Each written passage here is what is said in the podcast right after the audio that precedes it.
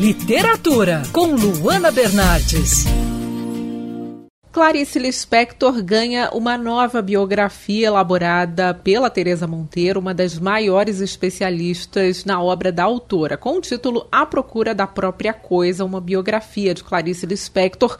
O livro, publicado pela editora Rocco, traz um material inédito com fotos, entrevistas e novas informações que nunca vieram à tona. Tereza, me fala sobre o diferencial dessa nova biografia, como a análise de um caderno de telefones contribuiu aí para a descoberta de novas informações. É, o, o, a procura da própria coisa, como você mesma disse, reúne assim um material extenso, né, de inéditos, porque são 31 anos de dedicação à, à pesquisa, né, de vida e obra de Clarice. E no que diz respeito ao caderno de telefones, que é um desses itens, né, é justamente com o caderno de telefones, que ele é de, de 1975, entre 75 e 77, eu reconstituí o cotidiano dela no bairro do Leme. Então eu elegi verbetes e aí o, o leitor pode acompanhar, digamos assim, os serviços que ela, enfim, que ela consultava com mais frequência, costureiras, médicos, o mercado, é, os amigos, né? Assim, os parentes. Então, assim, você tem uma. as videntes, né, que ela, que ela consultava. Então, assim, é, é, é como se você pudesse ter um micro-retrato da vida dela, do cotidiano dela, né?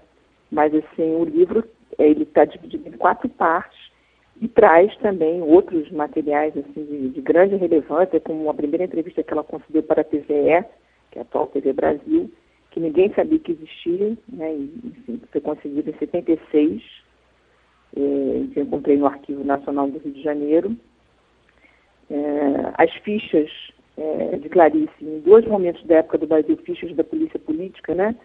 Uma de 1950, no governo Dutra, e outra de, de 1973, na, durante a ditadura militar. Quer dizer, estou citando assim, dois dois documentos, né? Enfim, mas tem, tem muita coisa. O livro, do início ao fim, o leitor vai se deparar com, com novas informações, né? Com novos documentos, enfim. E o caderno de fotos é, é muito interessante nesse sentido, porque ele traz realmente também assim, imagens inéditas de Clarice na última viagem que ela fez a Recife, ela com os parentes. Então, é, é, é, bastante interessante nesse sentido. É, a senhora falou que o livro está dividido em quatro partes, né? Pode explicar para o ouvinte como foi feita essa, essa divisão e como um, um simples pedaço ali da, da vida de uma pessoa para um biógrafo pode ser um prato cheio. É, é, é, a proposta é essa, porque é o seguinte, o Eu Sou Uma Pergunta, uma biografia de Clarice Lispector, foi a primeira biografia que eu escrevi, publicada pela Rocco 99. Então, o que, que eu fiz agora, 22 anos depois? Eu voltei ao Eu Sou Uma Pergunta e coloquei ele na terceira parte do livro, sendo que eu acrescentei um capítulo novo, chamado Recife 1976, que é justamente essa passagem da última viagem que ela fez à cidade. E, e nesse, nesse, nessa terceira parte do Eu Sou Uma que Eu Sou Uma Pergunta, eu acrescentei diários de bordo, onde eu mostro para o leitor os bastidores de, da escrita de uma biografia, da pesquisa de uma biografia, que eu também queria deixar isso sublinhado. Né? Como, é, como, é que, como, é que, como é que acontece o trabalho do, do biógrafo, né? Então eu deixo registrado isso no que eu chamo de diários de bordo. E as outras três partes, assim, a primeira parte que eu chamo de itinerário de uma mulher escritora.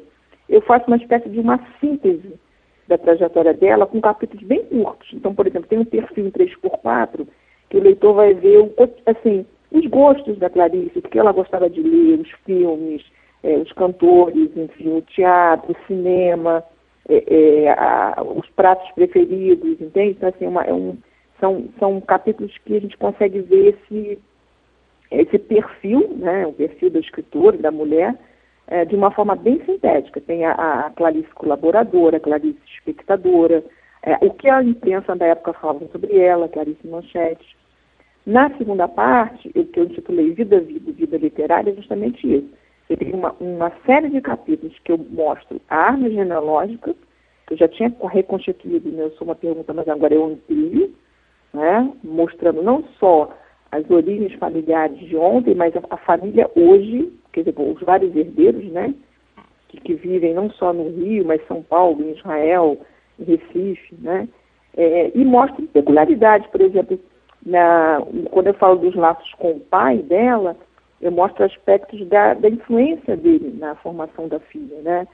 A, a, não só a herança literária, musical, mas, por exemplo, a herança judaica. Então, eu, eu, eu, comecei a fazer uma pesquisa que ainda não se foi feita, que é tentar mapear o cotidiano do Pedro Spector com as filhas no Rio de Janeiro, no curto período que ele viveu aqui. Foram cinco anos, de 35 a 40. Então, investigar a comunidade judaica na Praça 11, isso é um tema ainda é, que ainda não foi pesquisado, né, dizer, no, no que diz respeito à Clarice Lispector, nesse contexto.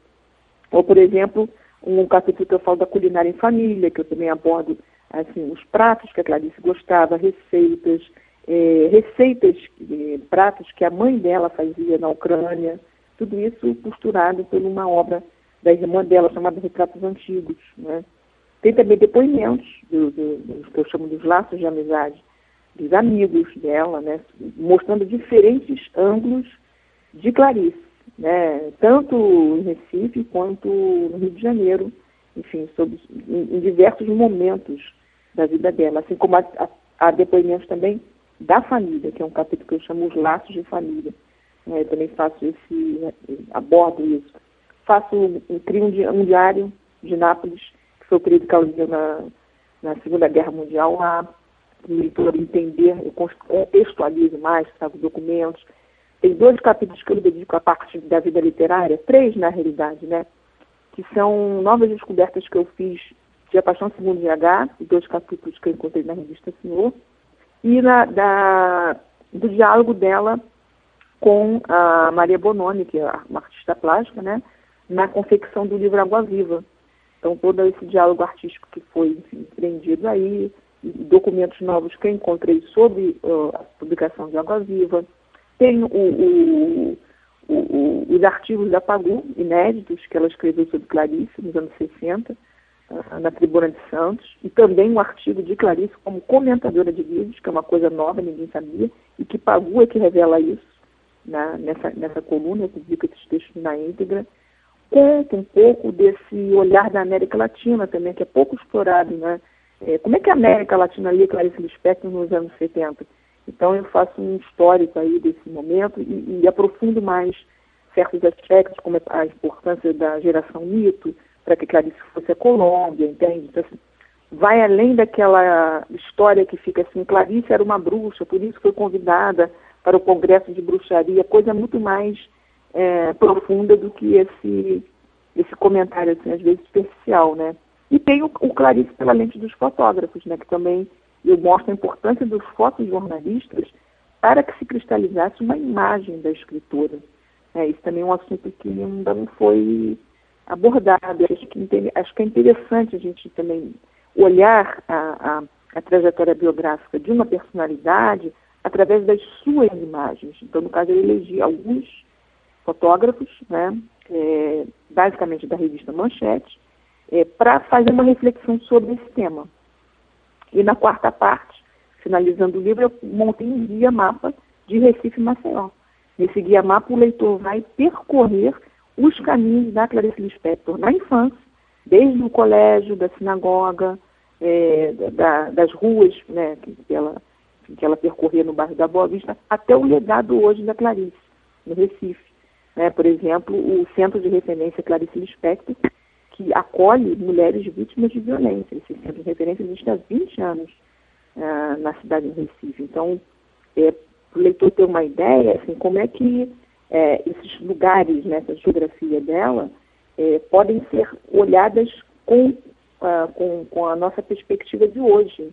Né? Então, se tem o ontem e o hoje. Maceió também eu dedico um, um, um trecho desse mapa, porque aí Maceió é, é a vivência dos parentes dela, né? quer dizer, de depoimentos dos parentes, que deve ser mais curta, né? mas não menos interessante também, para o leitor ter uma ideia desse período que ela viveu, que foi a criação dela, né?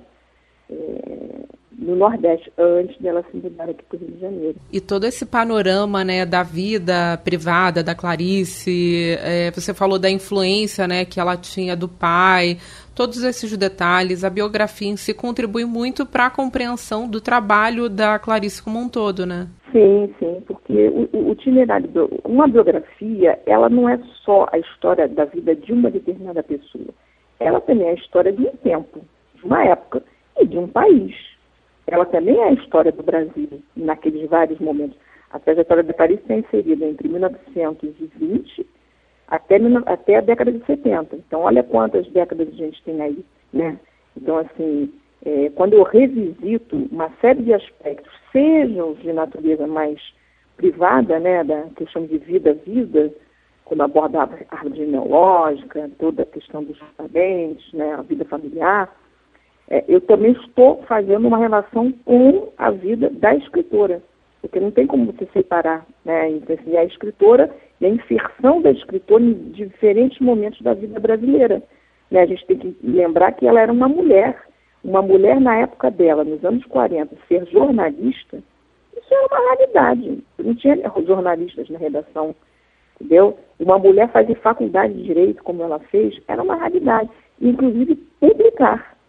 Eram pouquíssimas as escritoras que publicavam naquele momento. Então a Clarice, ela, digamos assim, ela abriu caminho para muitas outras pessoas, assim como escritoras eh, que, que a antecederam também o fizeram. Assim, tem vários aspectos né, que a gente pode, além de toda a, a grandeza e a, enfim, da, da, obra, né, do que ela propõe, desse, dessa, desse olhar sobre a vida né, de uma forma tão delicada, de uma forma tão profunda, né, esse A Procura da Própria Coisa, o título da biografia, é dela. Ela, ela escreveu uma vez na revista Senhor dizendo: se eu tivesse que dar um título à minha vida, seria A Procura da Própria Coisa, que é justamente o que? A matéria da coisa, é a, é a matéria da vida. Clarice sempre se indagou, sempre se questionou a respeito disso, né, o que ela chamava do witch, a matéria da barata, quer dizer, a Clarice sempre foi fundo o quê? Na essência.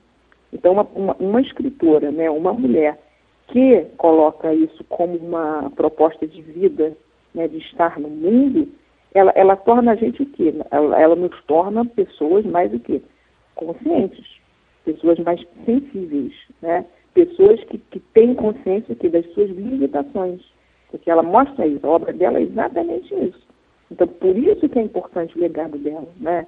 É, o que ela deixou escrito, né? O, o que ela deixou escrito, né? É assim, é um legado para todos nós. E, e Clarice já atravessou as fronteiras, né? Ela está não só no Brasil, mas a obra dela está traduzida em vários países. Tereza Monteiro, especialista na obra de Clarice Lispector, autora do livro A Procura da Própria Coisa. Obrigada pela participação aqui na Band News FM. Obrigada a você. Quer ouvir essa coluna novamente? É só procurar nas plataformas de streaming de áudio. Conheça mais dos podcasts da Band News FM Rio.